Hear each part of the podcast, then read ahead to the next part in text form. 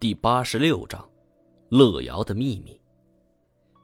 单战看了我一眼，眼睛里充满了歉意。他不疾不徐道：“是族长，他不允许你跟乐瑶在一起。为什么？”单战举起水壶，又喝了一口水，长长的喘了一口气儿。这些话本来不打算告诉你的。但是，不知道我们这次能不能活着出去，跟你说也无所谓了。呵呵撒前一天，族长找到我，他跟我说必须想一个办法把你逐出寨子。我当时没有多想，觉得这正中我下怀，一开始还很高兴。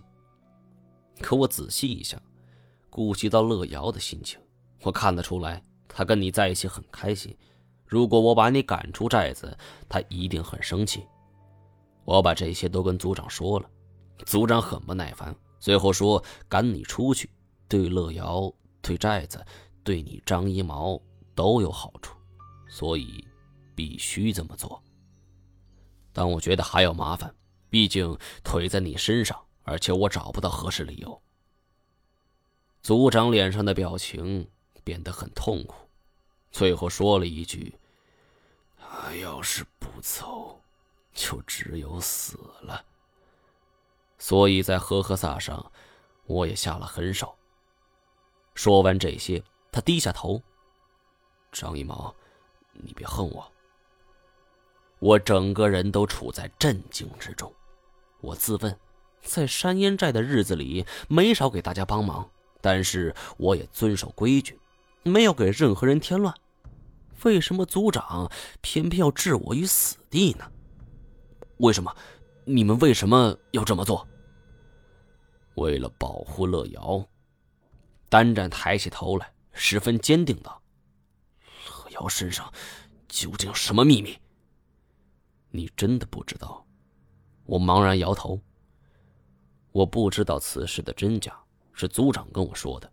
他咽了口唾沫。我猜想。魏长青他们冒着如此大的危险来到这儿，也是为了这个东西。他踌躇片刻，似乎在准备措辞。我的耐心已经被怒火燃尽。是什么？你说。长生不老。这四个字我再熟悉不过了。不过我怎么也想不出来，这淳朴的乐瑶会跟这四个字有着联系。单战见我一脸吃惊。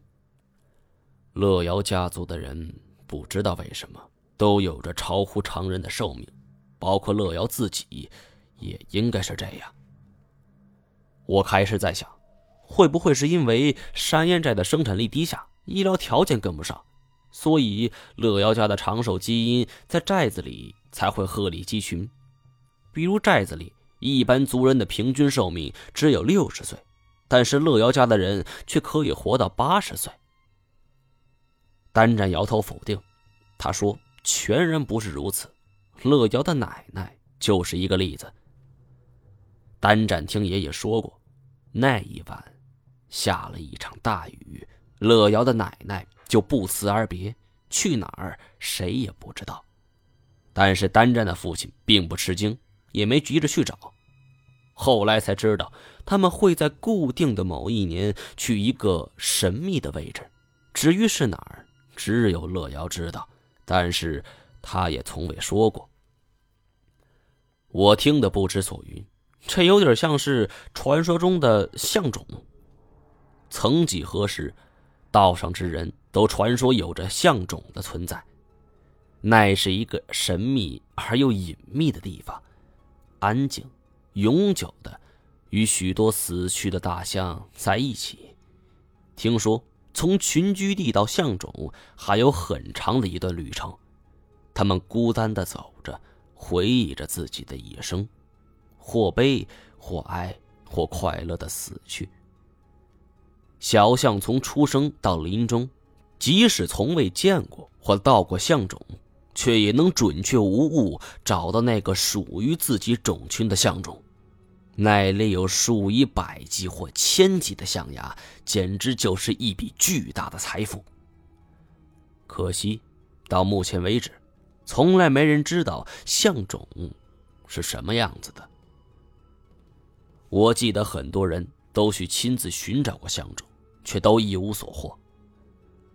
单展当然不会知道我在想什么乱七八糟的，他继续道：“虽然我的爷爷没对我说过乐瑶的秘密，但是随着年龄逐渐变大，我也逐渐从族人的口中知晓了一些。”乐瑶家的人长生不老，这一点我已经想到了，所以没有格外震惊，更多的是一种好奇。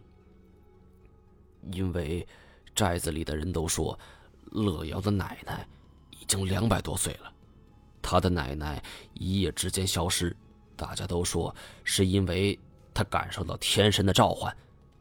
我跟寨子里的人不同，我当然知道这是假的。但他们长寿，这是真的，因为我爷爷说起过一件事儿：二十多年前，有一组科学家发现了寨子里的存在，当时还采访了寨中一些长寿老人，尤其是乐瑶的家人。现在寨子里的老人还说，当时乐瑶的曾祖父和曾祖母也还在。我心头一凛。汗毛里一下冒出了汗珠，不得不说，我现在已经十分敏感了。二十多年前，科学家，这些词在我脑海中已经成了敏感词汇。我脑洞大开，做了一个假设：假设一个前提，乐瑶家族确实有着不可理解的长寿基因，每一个家族成员都可以活到两百多岁。那么二十多年前，对他们家族感兴趣的科研小组，唯有严显江和我。难道说，我们去过山岩寨？如果是这样，那族长必然会在二十多年前见过我，但他未必记得我，只是有着一个模糊的印象。而在印之户嘴里救下我，看着我有几分眼熟，为了保险起见，这才对单战。下了驱逐或者杀死的命令。越想我越感到害怕。本以为得到神奇木的树叶，我基本已经不可能跟长生不老有什么关系了。没想到还是阴差阳错，再次被卷了进来。二十多年前，我真的来过山烟寨吗？我在这儿又做过什么？欲知后事如何，请听下文分解。感谢您的收听。